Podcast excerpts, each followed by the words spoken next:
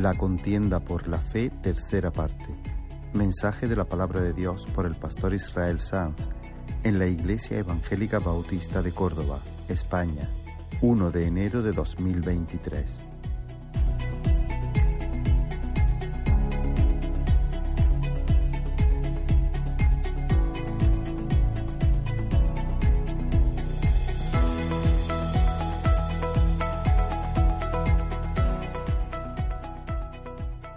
Retomamos hoy la serie basada en la carta de Judas que hemos llamado La contienda por la fe. Este es el tercero de los mensajes espero que el Señor me dé la gracia de poder compartir lo que, lo que hay en mi, en mi corazón. Cuando Judas escribe esta epístola, lo hace teniendo en su alma una carga, una, una carga profética que pesa sobre él, porque algunos hombres se han introducido encubiertamente en la iglesia y con su estilo de vida, con su manera de vivir, con su forma de comportarse, están envenenando la iglesia. Están saboteando la obra del Señor. Están... Gracias. Están retorciendo el Evangelio, desfigurando la belleza de la vida cristiana, están convirtiendo la gracia en libertinaje, usando la gracia como una excusa para vivir como les pide el cuerpo. Dicen amar al Señor, pero le traicionan. Le llaman Señor, pero no se rinden en obediencia. Y por eso Judas llama a los fieles a la guerra santa, a batallar, a luchar por la fe. Lo que les dice es custodiad el Evangelio, contended por la fe. No dejéis que nadie manosee el Evangelio, que nadie lo disfrace, que lo melle, que le, que le pinte un bigote. Así que salid en defensa del Cristo que está siendo negado. Y hermanos, dijimos que vivimos días de creciente apostasía. Y el llamado para nosotros en este tiempo es el mismo, luchar, luchar por la fe, contended por la fe. La falta de ardor es falta de amor. Si tú amas a Cristo, ni puedes, ni sabes, ni quieres tolerar aquello que insulta a Cristo. El pasteleo, el pasteleo con quienes sostienen versiones progresistas de la cruz, versiones progresistas de la moral cristiana, de la ética cristiana, ese pasteleo es una afrenta, es una ignominia contra el Espíritu Santo. El Señor nos, nos pide, nos manda combatir por la fe. ¿Pero cómo? ¿Cómo podemos combatir por la fe? Que es exactamente lo que nuestro Rey Jesús nos pide que hagamos. Y os invito a leer de nuevo eh, algunos textos de la epístola de Judas, Judas capítulo 1, versículos primero 3 y 4 y luego saltamos al versículo 17, del 17 al 23. Judas capítulo 1, bueno, solamente tiene un capítulo Judas. Leeremos los versículos 3 y 4, ¿lo tenéis en pantalla? Dice la Escritura, Amados, por la gran solicitud que tenía de escribiros acerca de nuestra común salvación, me ha sido necesario escribiros exhortándoos que contendáis ardientemente por la fe que ha sido una vez dada a los santos. Porque algunos hombres han entrado encubiertamente, los que desde antes habían sido destinados para esta condenación, hombres impíos que convierten en libertinaje la gracia de nuestro Dios y niegan a Dios, el único soberano, y a nuestro Señor Jesucristo Versículo 17. Pero vosotros, amados, tened memoria de las palabras que antes fueron dichas por los apóstoles de nuestro Señor Jesucristo, los que os decían, en el postrer tiempo habrá burladores, que andarán según sus malvados deseos. Estos son los que causan divisiones, los sensuales que no tienen al Espíritu. Pero vosotros, amados, edificando sobre vuestra santísima fe, orando en el Espíritu Santo, conservaos en el amor de Dios, esperando la misericordia de nuestro Señor Jesucristo para vida eterna. A algunos que dudan, convencedlos. A otros salvad, arrebatándolos del fuego. Y de otros tened misericordia con temor, aborreciendo aún la ropa contaminada por su carne. Vamos a orar un momento. Señor, estamos ante tu palabra santa y te pido, te ruego que me concedas gracia para proclamarla delante de tu pueblo. Ayúdame, Señor. obra internamente en mi corazón para que estas palabras, Señor, que he estado recorriendo en estos días, puedan, Señor, ser una vez más sentidas con... Permíteme, Señor, percibir la dulzura, el poder, la belleza, Señor, de tu palabra mientras la proclamo. Y lo que te pido para mí, te lo pido para cada persona que está en este lugar. Que tú te pases en medio de nosotros, Señor. Que este tiempo que, en que vamos a estar hablando de estas cosas sea un tiempo de encuentro contigo, Señor.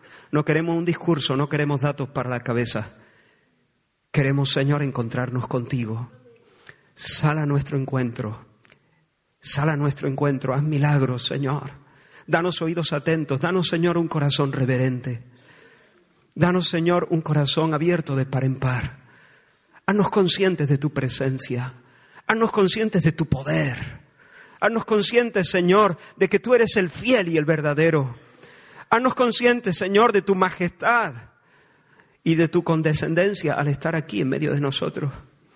En el nombre de Jesús. Amén.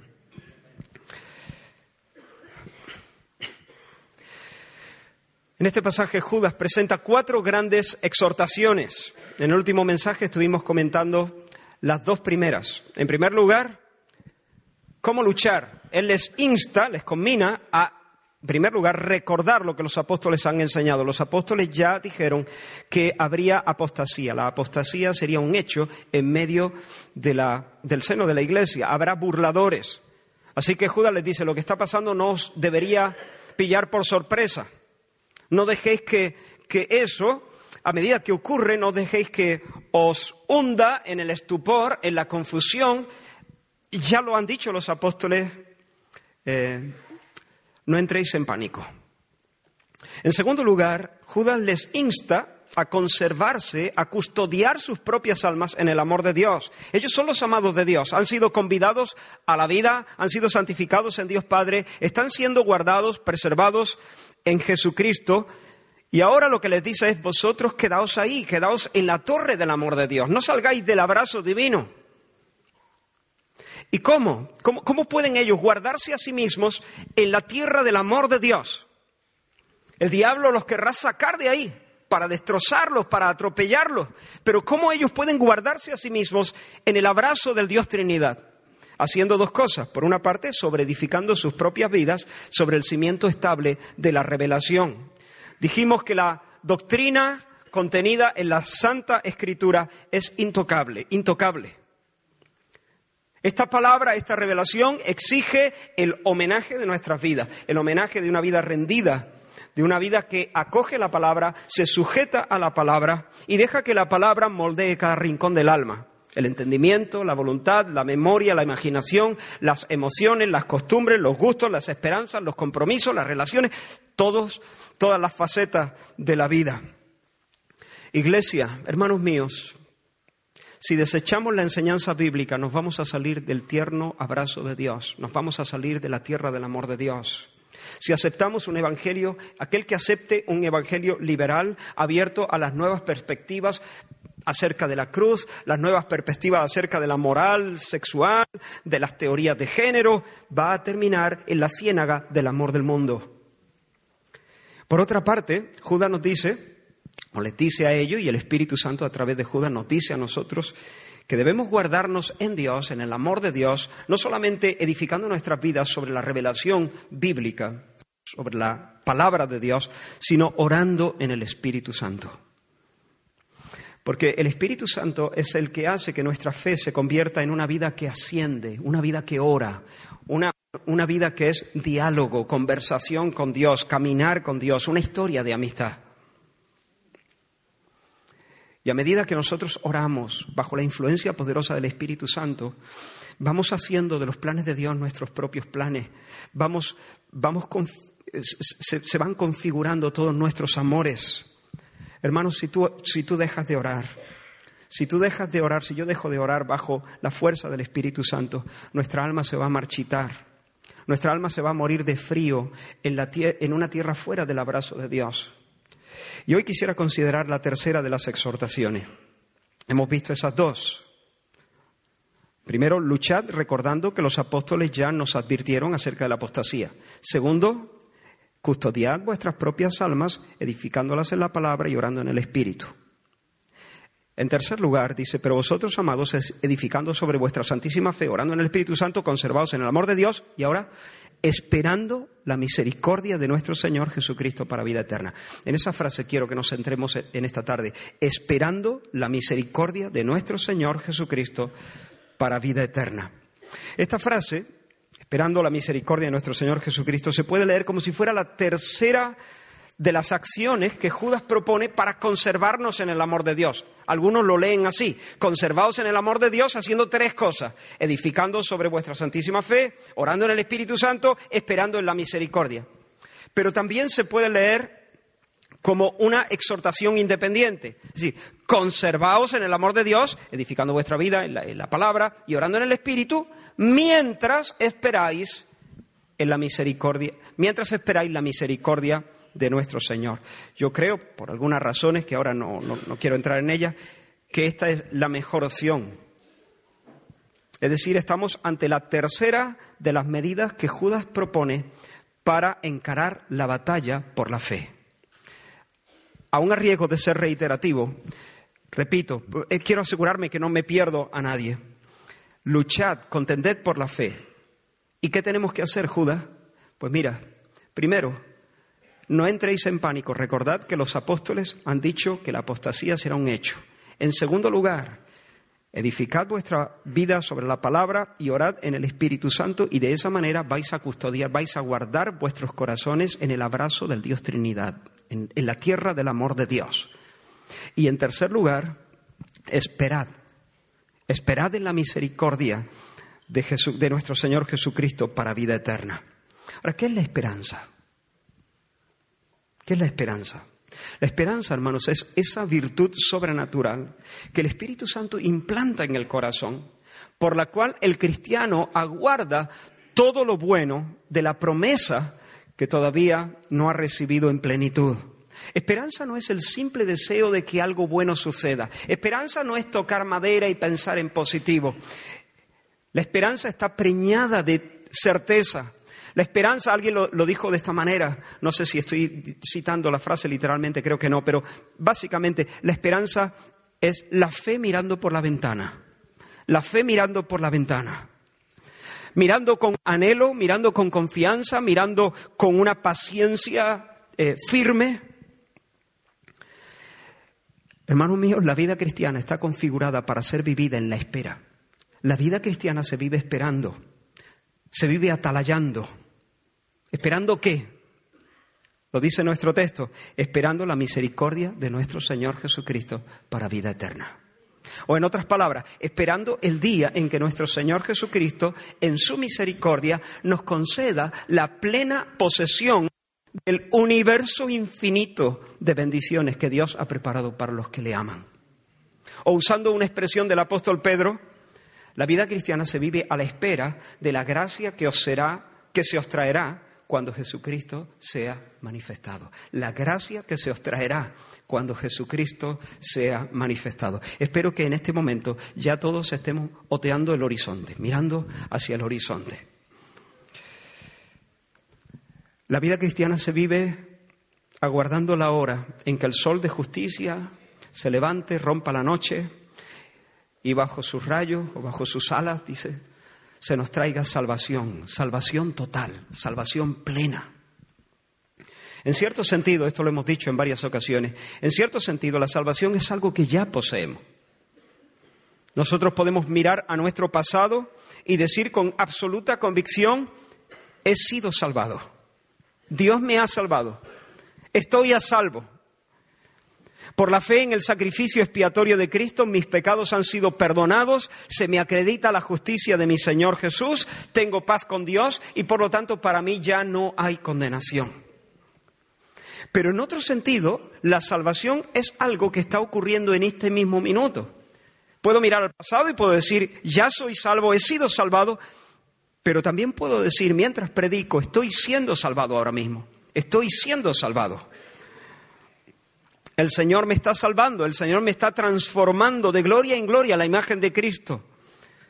Ayer fui justificado, hoy estoy siendo santificado.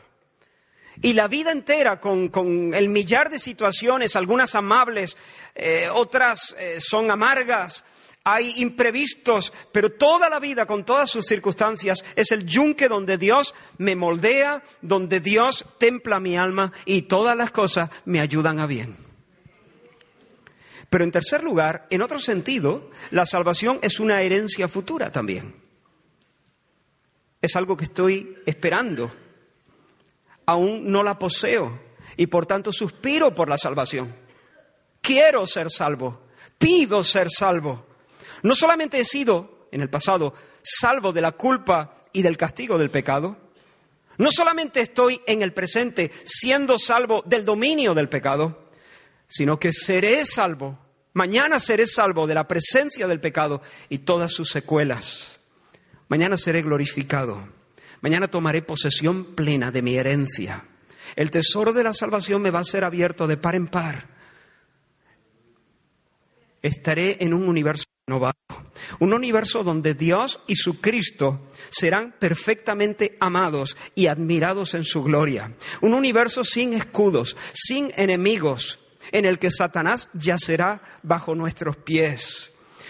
Un mundo sin decadencia, sin muerte, sin sombras, sin confusión, sin mentiras, sin tensiones internas, sin traumas, sin demencias sin cardos ni espinos, sin traiciones, sin despedidas, sin estar lastrado de debilidad y de pecado. Un universo, un mundo sin distancia entre Dios y mi alma. Y sin murallas entre los hombres, sin miedos, sin suspicacia. Hermanos, vivimos a la espera de la vida eterna. La certeza anhelante de poseer la mirada del Hijo para ver al Padre tal y como el Padre es. Mirarle sin desconfianza, mirarle con, limpia conciencia y sentir que el alma se nos llena de gozo cuando veamos el despliegue de sus perfecciones. Vivimos en la espera de conocer a Cristo como somos conocidos, de amarle por sí, de amarle como nuestro sumo bien, con amor inalterable, con amor puro, con amor noble, intenso, con amor exclusivo. ¿Estás en espera de eso? Estamos aguardando la experiencia de servirle con cuerpos nuevos, cuerpos perfectamente adaptados para soportar la densidad gloriosa del cielo, donde la alegría y la santidad no tienen mezcla, no están aguadas, no están rebajadas con nada. Estamos a la espera de ser coronados con la corona de justicia, los laureles de la justicia, recompensados con el premio de la vida, la corona incorruptible de gloria, la llama Pablo. Aguardamos en que Cristo confiese delante de, del Padre nuestro nombre y lo diga también delante de sus ángeles. Estamos en espera de que el cielo nos vista con un manto de gloria y nos dé una piedrecita blanca y en ella escrita un nombre nuevo, el cual ninguno conoce sino aquel que lo recibe. Y ese nombre nuevo señalará la hermosura de nuestro carácter terminado, por así decirlo, y la nobleza de nuestra eterna vocación. Estamos a la espera de ser vestidos con vestiduras blancas de que Dios ponga escrito como un título indeleble su nombre en nosotros. El nombre de Dios y de su Cristo, dice el Apocalipsis, y el nombre de la ciudad de Dios. Estamos a la espera de ser establecidos de manera definitiva como columnas inamovibles en el templo de Dios, a salvo para siempre de la muerte segunda. Estamos a la espera de que Dios nos dé a comer el maná escondido, que nos dé a comer del árbol de la vida, que nos conceda la estrella resplandeciente de la mañana, que se nos siente con Cristo en el trono, que se nos dé autoridad sobre las naciones. Hermanos, hoy nuestro gozo está mezclado con lágrimas, pero viene un día donde la alegría no tendrá contrapeso. Gozo y solo gozo. Lo digo una vez más, la vida cristiana está hecha, está diseñada, está configurada para ser vivida a la espera con un ven Señor Jesús enarbolado en el centro del pecho.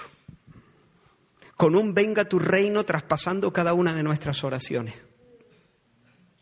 Y una parte fundamental del combate cristiano, una parte importantísima de la guerra espiritual que nosotros libramos, tiene que ver con rehusarse a moverse de la esperanza del Evangelio. El diablo se esfuerza en desviar nuestra mirada. Él quiere ofrecernos otros horizontes. Escúchame, el diablo quiere ofrecerte otras patrias.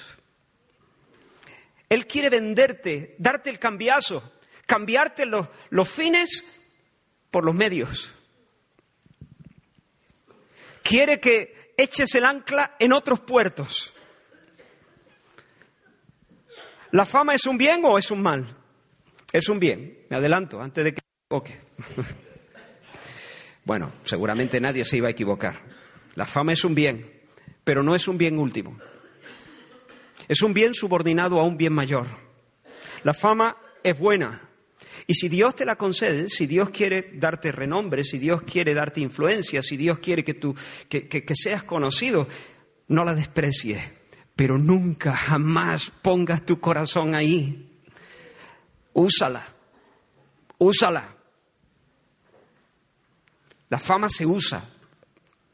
A la fama no se le ama como bien último. La fama es útil, no preciosa. Precioso es Dios. La fama es útil, simplemente útil. Úsala, sírvete de la fama. Es un medio, no es un fin. Hazla tu sierva. ¿Para qué? Para ganar a Cristo. A Cristo no se le usa, a Cristo se le ama. Y si Dios te regala el anonimato, entonces sírvete del anonimato. ¿Para qué? Para ganar a Cristo. ¿El dinero es un bien o es un mal? Es un bien. El dinero es un bien, pero no es un bien último. No desprecies las riquezas si Dios te las concede, pero ponlas al servicio de la conquista, de la honra, de la gloria y de la inmortalidad. La salud es un bien. Sí, es un bien. Es un bien mayor que el dinero pero no es un bien último. La salud no es la patria. La salud es una posada, una posada muy amable, pero una posada. Y el demonio te va a intentar confundir para que no sigas progresando a la patria, para que eches el ancla en alguna de estas posadas, para que te afinques antes de llegar a la meta. El, el diablo tratará de que ese ven Señor Jesús se convierta en un ven dinero, ven salud, ven éxito profesional, ven familia mía, venid placeres, venid amigos. Judas está diciendo, la iglesia está siendo saboteada por profanadores de la gracia de Dios. Combatid, hermanos, combatid, combatid por la fe. Recordad que los apóstoles ya os avisaron, habrá apóstata, en medio de esta tormenta, manteneos a salvo en el búnker del amor de Dios, asidos de la palabra y en oración. Pero hermanos, colocaos el yelmo de la salvación y no dejéis de mirar el horizonte desde el balcón de la esperanza. No dejéis de mirar el horizonte desde el balcón de la esperanza. Esperad la gloria. Dejad de lado todo aquello que no sea la gloria. Continuad peregrinando. Vivid aguardando, como dice Pablo a Tito, aguardando la esperanza bienaventurada y la manifestación gloriosa de nuestro gran Dios y Salvador Jesucristo. Qué frase, ¿no? Vivid aguardando la esperanza bienaventurada o feliz, la esperanza, la feliz esperanza y la manifestación gloriosa de nuestro gran Dios y Salvador Jesucristo. Hermanos míos, gloriaos en la esperanza.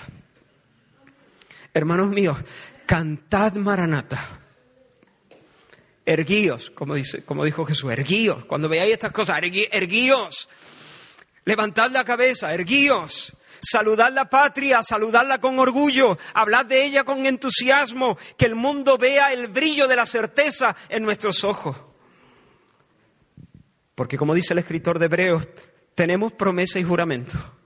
Promesa y juramento, dos cosas irrevocables en las que Dios no puede mentir y que nos dan plena seguridad cuando dejamos todo para aferrarnos a nuestra esperanza. Lo he leído en otra versión, por eso quizá lo, notas distinto, pero, pero, me gustó esta, esta, cómo, lo expresa esta versión. Dice, tenemos, y dice, promesa y juramento. Dos cosas irrevocables en las que Dios no puede mentir y que nos dan plena seguridad cuando dejamos todo para aferrarnos a nuestra esperanza. Por lo tanto, hermanos, mantengamos firme, sin fluctuar, la profesión de nuestra esperanza, porque fiel es el que prometió. Hermano, en el nombre del Señor, no dejes que el mundo te engolosine. No permitas que el mundo estrangule tus ansias de vida eterna. Que Satanás no te haga preso de amores pequeños. Porque si Satanás te hace preso de amores pequeños, caerás en una triste, en una trágica, en una mortal amnesia. Te olvidarás que este no es el lugar de reposo. Este no es tu lugar de reposo. Este, esto es destierro en un sentido. Vamos caminando hacia, hacia la patria, vamos caminando hacia nuestro hogar. ¿Recuerdas aquellos cautivos? El Salmo 137. El, el, salmista dice, junto a los ríos de Babilonia, escucha esto, junto a los ríos de Babilonia, allí nos sentábamos. El pueblo de Israel, el pueblo, estaba cautivo en Babilonia. Y dice, nos sentábamos junto a los ríos y aún llorábamos acordándonos de Sión. Jerusalén, la ciudad de Dios, el monte del Señor, el templo. Y pensaban en Jerusalén y lloraban, lloraban. Junto a los ríos de Babilonia nos sentábamos y aún llorábamos acordándonos de Sión. Sobre los sauces en medio de Babilonia colgábamos nuestras arpas. Y los que nos habían llevado cautivos nos pedían que cantásemos. Los que nos habían desolado nos pedían alegría diciendo, cantadnos algunos cánticos de Sión. ¿Te ubicas? Están cautivos en Babilonia y los caldeos allí les dicen, oye, vosotros cantáis bien, vosotros sois un pueblo eh, cantarín y, tenéis ahí vuestras arpas. Oye, descolgad vuestras arpas, cantadnos, cantadnos canciones de vuestra tierra. Nos gusta escucharos, cantadnos. La respuesta de ellos, versículo 4, ¿cómo? cantaremos. ¿Cómo cantaremos? Cántico de Jehová en tierra de extraños. Y ahora mira lo que dice el salmista. Si me olvidare de ti, oh Jerusalén, pierda mi diestra su destreza.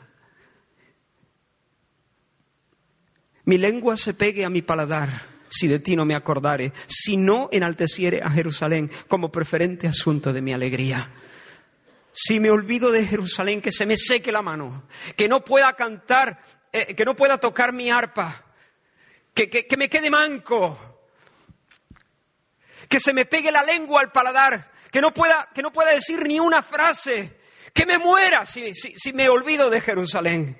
¿Cómo voy a cantar en tierra de extraños? Yo soy un peregrino.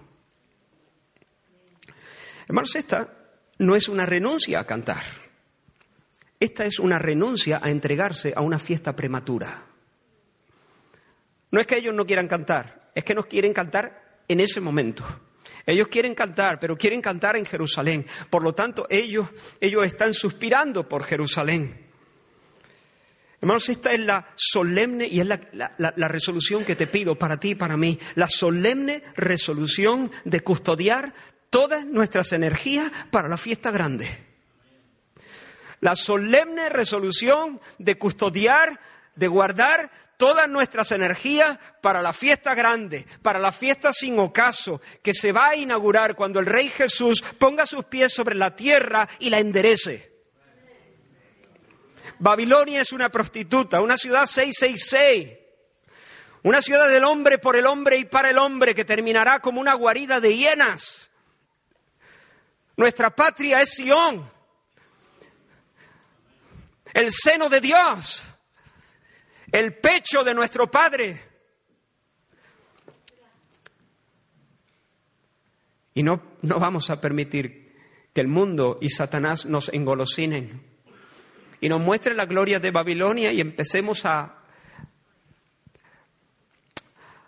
a, a, desatarnos en una fiesta prematura y que allí se nos olvide que somos peregrinos que vamos camino de nuestro verdadero hogar.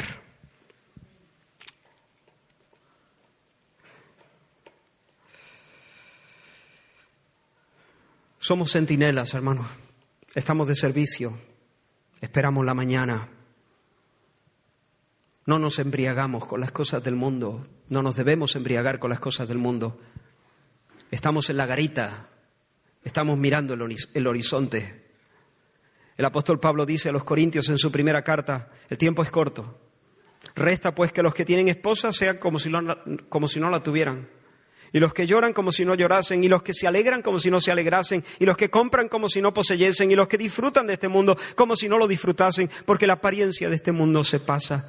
Obviamente esto eh, hay que entenderlo.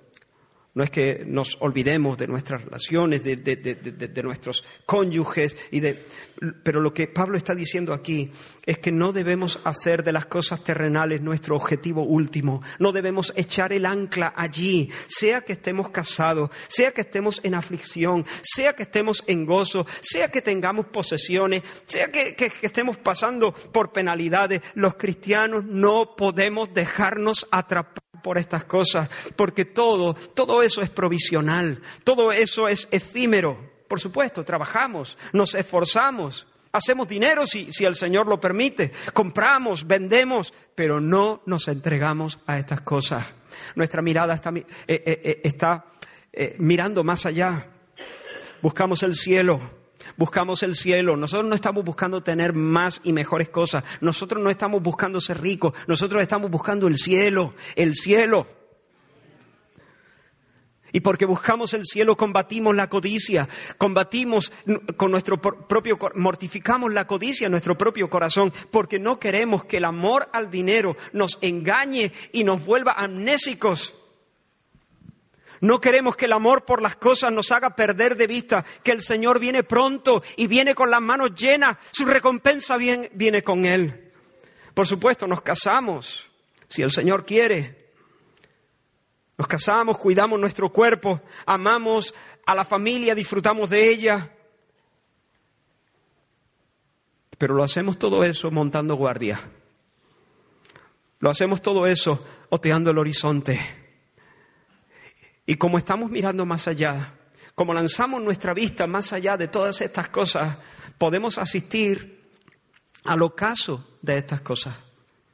Podemos ver cómo se marchita el negocio. Podemos ver cómo se marchita la salud. Y no sentir que es una tragedia absoluta, porque todo nuestro tesoro lo tenemos completo y legítimamente en Cristo. Y cuando Él venga, hermanos, porque Él vendrá. El que ha de venir vendrá. Y no tardará cuando Él venga. Y vendrá mientras el mundo está en su fiesta. Mientras el mundo está en su fiesta. Cuando Él venga. Entonces sí, entonces descolgaremos nuestras arpas. Entonces sí, entonces, entonces tomaremos nuestras arpas y tañeremos una canción inextinguible entonces tañeremos la canción, la canción. Hermanos, donde no hay esta esperanza, donde no se cultiva esta mirada, el cristianismo se convierte en una caricatura de sí mismo, una caricatura lastimera. La esperanza es gasolina para el alma. La esperanza es una fuerza santificante en nuestro corazón. Cuando la esperanza languidece nos encogemos, el alma se amustia, el alma desvaría. Sin esperanza, hermanos, nuestro canto se muere. Porque la esperanza no es solamente la virtud por la que anhelamos y aguardamos el gozo que Dios nos propone, sino que es la actitud que nos permite comenzar a disfrutar ya, anticipadamente, del bien que sabemos que Dios nos trae a mano llena. Me explico. En esta fecha, muchas familias reciben o han recibido a sus hijos en casa. Los hijos tal vez estén estudiando o trabajando fuera, pero aprovechan las vacaciones para regresar al hogar y que la familia se, junte. Y el tren que los lleva a casa, eh, pues va a llegar el día y a la hora fijada, no antes. Sin embargo, los padres, los abuelos, los hermanos, comienzan a disfrutar del encuentro cuando? Antes, antes, unos días antes ya está diciendo, ya, ya dentro de un par de días tenemos con nosotros a Elías, ¿no? Y, y, lanzas tu pensamiento hacia, hacia ese, ese, ese momento y pasan dos cosas. Crece el deseo, pero, en segundo lugar, se experimenta un placer real. Se experimenta, es como el que le encanta la comida, ¿no? Eh, que le encanta pero que tiene dominio propio, porque hay los que le encantan y mientras se la están cocinando han comido. Pero hay algunos que les gusta la comida y son sibaritas y les gusta prepararlo todo bien y luego eh, disfrutar de todos los placeres juntos, ¿no? De todos los matices juntos, ¿no? Y entonces está haciéndose su, cosita y, ya está babeando. O sea, no solamente la, eh, la esperanza de en media horita o en una hora o en dos horas o lo que sea, no solamente es esa virtud que te permite aguardar con, con anhelo ese momento, sino que es, que ya te da, te, te proporciona cierto placer que es muy real.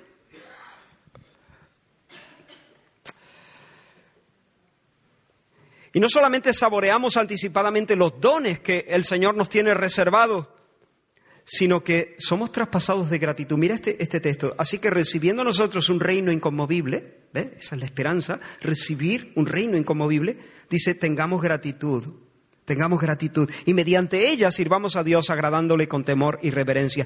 La gratitud es una especie de alegría que brota espontáneamente en el corazón en respuesta no ya a los dones, sino a la bondad del que los concede. Así que hermanos, dejad que vuestra fe os transporte al día en que la nueva Jerusalén descienda del cielo. Y que mientras pensamos en eso, mientras pensamos en el cielo, mientras pensamos en la gracia que se nos traerá cuando Jesucristo sea manifestado, que el Espíritu Santo nos inspire un bailecito, una canción, una aleluya, que podamos experimentar placeres reales, placeres, disfrute, disfrutes presentes en, otra, en, la imagen que me viene a la mente es frotarse las manos. Esa, esa, imagen de sí. Cuando uno se frota las manos, digo yo que no es un gesto calculado, es como algo que, es casi espontáneo, ¿no? Eh, es que ya, ya, ya, ya, ya hay fruición, ya, ya hay placer, ¿no? Ya, ya, hay, ya hay disfrute. Estoy pensando, pero ya estoy disfrutando. Así tiene que vivir un cristiano, así quiero vivir yo. Espíritu Santo, abre mis ojos. Señor, que pueda ver anticipadamente, que pueda, que pueda alzarme, que pueda extenderme, que pueda saludar la patria que se nos viene al punto de vivir frotándome las manos. Que en medio de la jornada se me escape una sonrisa, que te ríes. No, nada. ¿Qué, qué, has pensado? en la venida del Señor. ¿Entiendes? Y, y, ese, ese frotarse las manos internos, ese frotarse las manos del corazón, eso nos da mucha potencia en nuestro testimonio. Eso va a adornar nuestro testimonio, eso nos va a hacer atractivos, eso va a hacer que otros pregunten por qué cantamos tanto, por qué no frotamos las manos, y vamos a tener ocasión de dar testimonio, de, dar razón de la esperanza que hay en nosotros. En segundo lugar, si la esperanza decae, hermanos, vamos a cobardear, vamos a, vamos a achicarnos ante la oposición de Satanás, ante la oposición del mundo, que es anticristo. Nos vamos a llenar de complejos, nos vamos a llenar de miedo, vamos a desmayar en la mitad del sendero, nos vamos a hundir ante el avance del mal. Pero si la esperanza está vibrando en nuestro pecho, nuestro corazón tomará aliento. Vamos a, tener que enfrentar cosas duras. Vamos a, a sufrir reveses, ataques, decepciones, traiciones, golpes que nunca sabremos ni siquiera de dónde vinieron. Pero si la esperanza está en nosotros y está vibrando dentro de nuestro pecho, nuestro corazón tomará aliento y os aseguro que habiendo acabado todo, estaremos firmes. Dice el Salmo 27, se han levantado contra mí falsos testigos, los que respiran crueldad. Y mira lo que dice el salmista, hubiera yo desmayado si no creyese que veré la bondad del Señor en la tierra de los vivientes.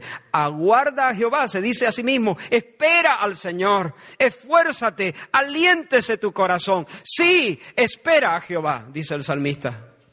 ¿Ves? Así funciona la esperanza. Se han levantado contra mí falsos testigos, respiran contra mí crueldad. Esto es demasiado para mí. Si yo no creyera lo que creo, estaría hundido, estaría reventado. Pero resulta que creo lo que creo, creo que veré la bondad de Dios en la tierra de los vivientes. Por tanto, no, no estoy hundido, no, no estoy, no estoy acabado. Esfuérzate, aliéntese tu corazón y espera al Señor, dice el salmista. En otro salmo dice, ¿por qué te abates, oh alma mía, y te turbas dentro de mí? Espera en Dios, porque aún he de alabarle, salvación mía y Dios mío. El apóstol Pablo dice, estamos atribulados en todo, mas no angustiados, en apuros, mas no desesperados, perseguidos, mas no desamparados, derribados, pero no destruidos. Siempre estamos entregados a muerte por causa de Jesús. Siempre estamos, mira qué frase, qué fácil decirlo, pero cómo, siempre estamos entregados a muerte por causa de Jesús. Y un poquito más adelante, esto es un extracto, no estoy leyendo todo el texto entero, pero recojo un poco la idea. Pero teniendo ese mismo espíritu de fe del que habla la Escritura cuando dice creí, por eso hablé, también nosotros creemos y por lo tanto hablamos, sabiendo que el que resucitó al Señor Jesús, a nosotros también nos resucitará con Jesús y nos presentará juntamente con vosotros. Por tanto, no desmayamos. Antes, aunque este nuestro hombre exterior se va desgastando, el interior no obstante se renueva de día en día, porque esta leve tribulación momentánea produce en nosotros un cada vez más excelente peso y eterno peso de gloria. En otro texto, cuando escribe a Timoteo, Pablo dice, trabajamos y sufrimos oprobios. Trabajamos, agonizamos y sufrimos oprobios porque esperamos en el Dios viviente sufrimos oprobio porque esperamos en el Dios viviente. Nuestra esperanza es gasolina, es fortaleza para nuestro, nuestro corazón. El saber que al final ganamos, saber que al final estaremos de pie en el, en el monte de los vencedores, en el banquete de los ganadores. Eso nos da brío para permanecer fieles en medio de cualquier circunstancia. Eso nos hace descansar aún en medio de las traiciones. No necesitamos tomarnos la venganza, la justicia por nuestra mano, porque sabemos que el juez está a la puerta. Él, dará el pago, Él atará los cabos, Él cuadrará las cuentas. En tercer lugar, si la esperanza falta, vamos a desarrollar apegos mundanos. No vamos a poder soportar el dolor de las pérdidas. Vamos a, a dejar que nuestro corazón se enganche con cosas. Y si esas cosas faltan, entonces vamos a sentir que el corazón se nos, se nos ha roto. Pero hermanos, cuando el corazón está henchido de esperanza, puede asistir al colapso económico. Mira lo que escribe el, el escritor de Hebreos, dice de los creyentes, de los presos. Os compadecisteis y el despojo de vuestros bienes sufristeis con gozo. Ey, eso es difícil el despojo de vuestros bienes sufristeis con gozo. Le habían quitado sus bienes de manera injusta por el hecho de ser discípulos de Cristo. Les han confiscado los bienes por ser cristianos y ellos no solamente lo soportan, sino que lo soportan con gozo. El despojo sufristeis con gozo. Y mira cómo sigue, sabiendo que tenéis en vosotros una mejor y perdurable herencia en los cielos pudieron decirle adiós a todos sus ahorros, pudieron decirle adiós a, a, sus posesiones, porque finalmente su mirada no estaba en su casa, su mirada no estaba en su cuenta bancaria, su mirada estaba en el horizonte, en la patria. Por lo tanto, claro, no les gustó que se llevaran aquello, no les gustó, pero se lo llevaron, todavía cantaron un, un, un, un canto de alabanza. porque estaban llenos de esperanza. Hermanos, el Señor nos ha dicho, no tengáis miedo, manada pequeña. A vuestro Padre le ha, placido daros el reino. No tengáis miedo, a vuestro Padre le ha placido daros el reino. Y sigue diciendo Jesús, vended lo que poseéis y dad limosna. Haceos bolsas que no se envejezcan. O como dice un capítulo de un libro de, si no recuerdo mal, estoy improvisando, pero un capítulo de un libro de John Piper, que se llama Hermanos no somos profesionales. El capítulo creo que se llama algo así. Decirle que con cobre es suficiente. Refiriéndose a que no hace falta tanto dinero, ¿no? No, no, no, no, hace falta el oro, ni siquiera la plata. Con cobre es suficiente. Eh, manada pequeña, a vuestro padre le ha placido daros el reino. Vended y dad limosna. No, no nos enjaeza. Eh, estoy recordando una frase de, de, un libro, te has enjaezado ridículamente para esta vida. No busquemos demasiado, demasiado oro, con cobre es suficiente. El salmista Asaf dijo, tuve envidia viendo la prosperidad de los impíos, hasta que entrando en el santuario de Dios comprendí el fin de ello. Pero yo siempre estoy contigo, me cogiste de la mano derecha, me guías con tu consejo, más tarde me acogerás en gloria. ¿A quién tengo yo en el cielo sino a ti? Si estoy contigo, ya nada quiero en la tierra, ¿ves? Si estoy contigo, ya nada quiero en la, tierra. Podrán desfallecer mi cuerpo y mi espíritu, pero Dios fortalece mi corazón. Él es mi herencia eterna. En cuarto lugar, sin esperanza seremos unos tristes al envejecer y estaremos comiditos de ansiedad ante la muerte.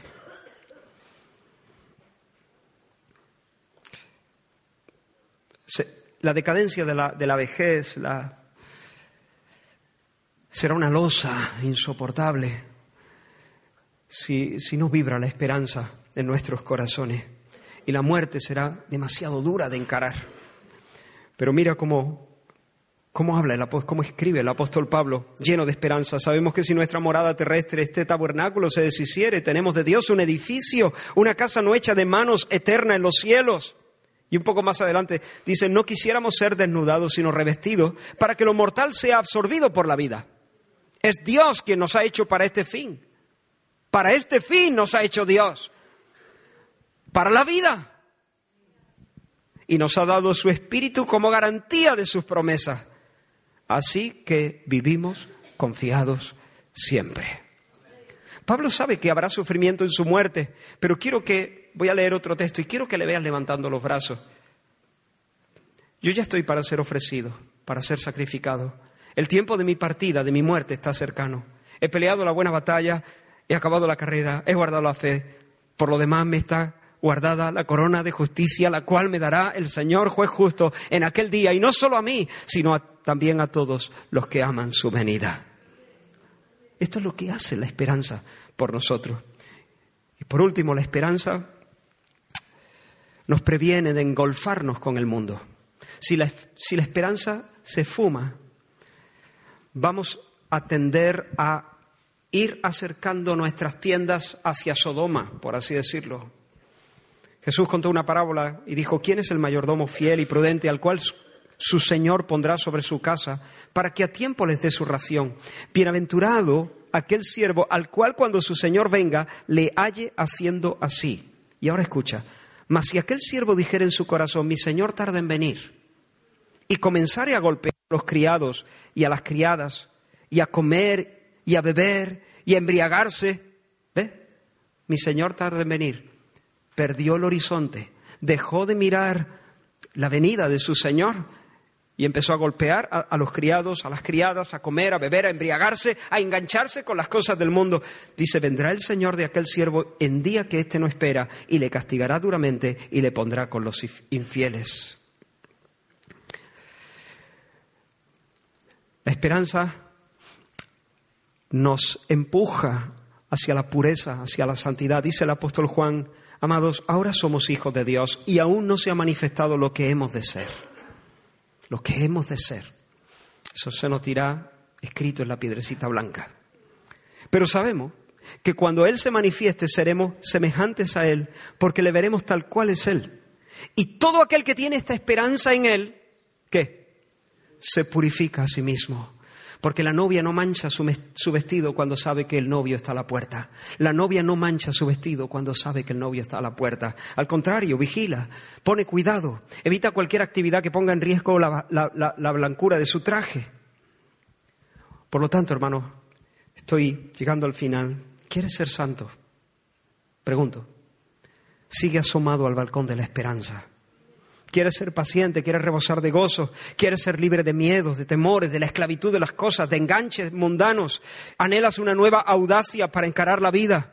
Pues mira la patria, mira la patria, piensa en el cielo, llena tus pulmones de, de aire y canta el canto del peregrino. Termino, pero antes de hacerlo no, no quiero dejar de subrayar una verdad solemne que está clara aquí en este texto.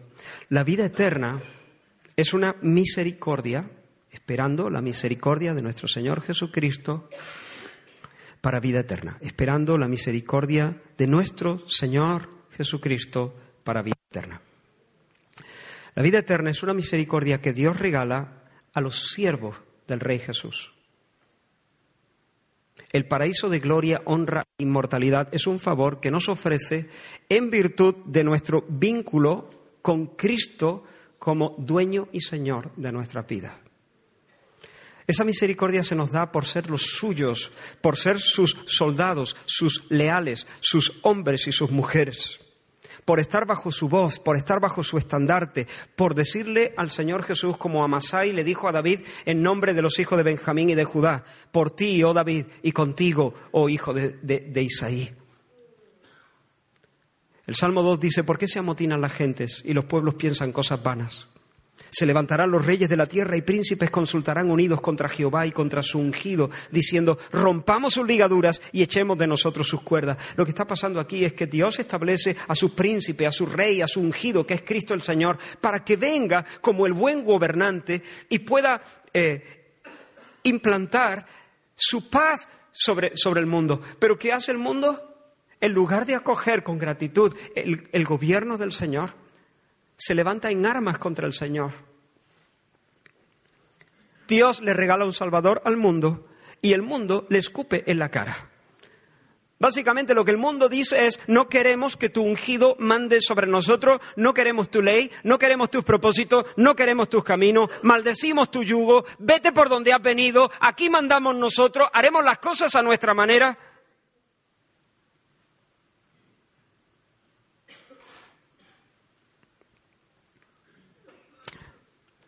Eso fue lo que anunciaba el Salmo 2 proféticamente. Pero cuando el Señor vino, pisó la tierra, Pilato lo presenta delante de la multitud. Aquí está el hombre. Dice, aquí está el hombre. ¿Y sabe lo que, lo que dice la multitud? Este es el mundo. Fuera, fuera. No tenemos más rey que César. Ese es el mundo con tal de que no reine el ungido de Dios, que reine el anticristo. Fuera, fuera, no tenemos más rey que, que, César.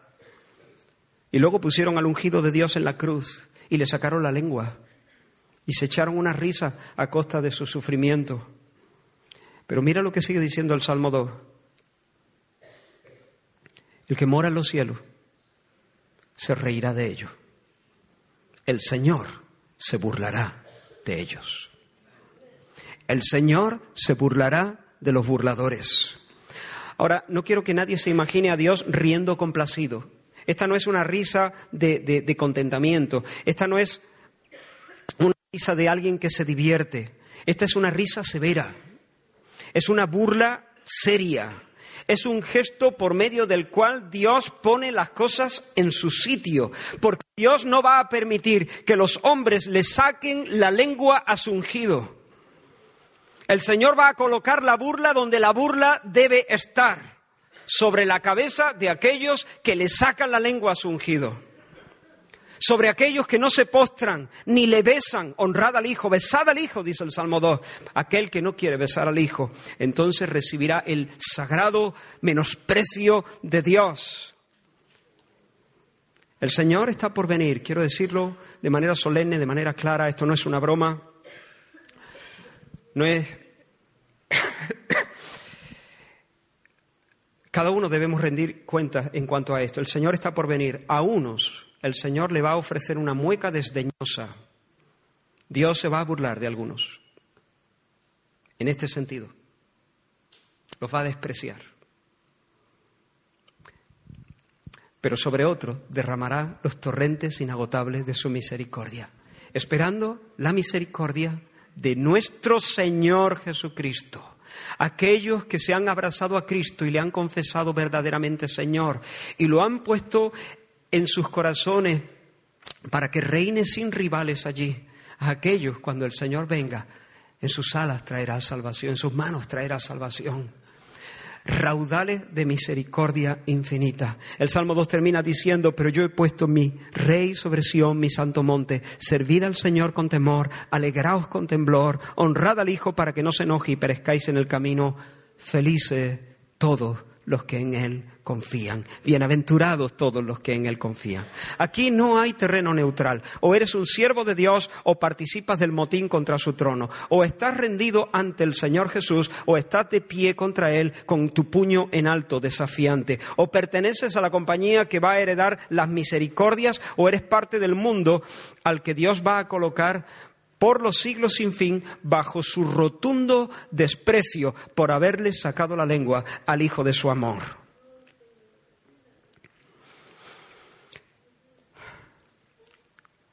Por lo tanto, espero que no haya nadie aquí bajo este techo que no corra una vez más o quizá por primera vez al señorío de Cristo. Dile, Señor, una vez más te confieso Tú eres el rey, mi amo, mi dueño. Tú eres el capitán de mi alma. Y si nunca te has doblegado ante el Señor Jesucristo, pues arrepiéntete. Arrepiéntete porque hoy es día de salvación, para que tú también seas parte de la compañía que recibe misericordias cuando el Señor aparezca en las nubes. Recapitulo y cerramos.